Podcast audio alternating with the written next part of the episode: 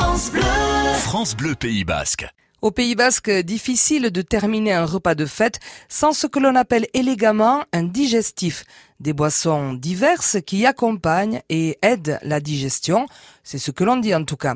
C'est souvent euh, une liqueur ou bien une eau de vie. Une des plus célèbres chez nous, la star, si j'ose dire, c'est la liqueur Issara.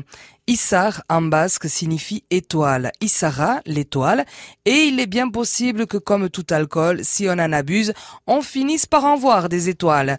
Il y a l'Issara jaune et l'Issara verte, élaborée avec une quinzaine de plantes. Un temps passé de mode, la liqueur Issara réapparaît sur les tables. Certains en font aussi des cocktails euh, plutôt pour l'apéritif.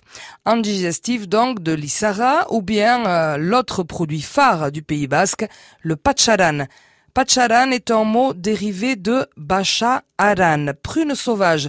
C'est une liqueur très locale, originaire de Navarre, souvent artisanale. On cueille les prunelles sauvages en automne, puis on les laisse à macérer dans de l'alcool anisé qui prend peu à peu une teinte rougeâtre, un petit peu sombre. Ces digestifs sont appelés globalement en basque tchotch. On finit un repas avec café tchotch ou alors ondokoa, littéralement ce qui vient ensuite.